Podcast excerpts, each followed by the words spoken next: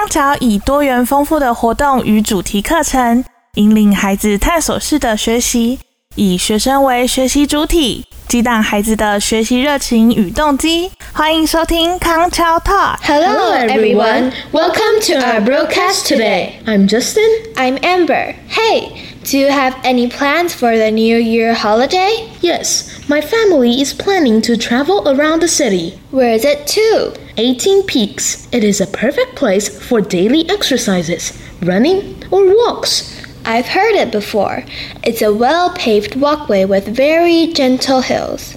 But is it suitable for all ages? I think so. I've been there once, although it was raining at that time.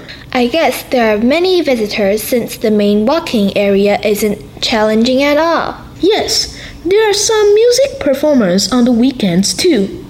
You can enjoy nice views, shrines, and beautiful flowers. Wow, it seems to be a nice place for a family trip.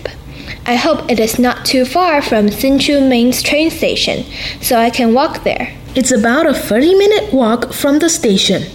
But I highly recommend you to take a rest once you enter the park.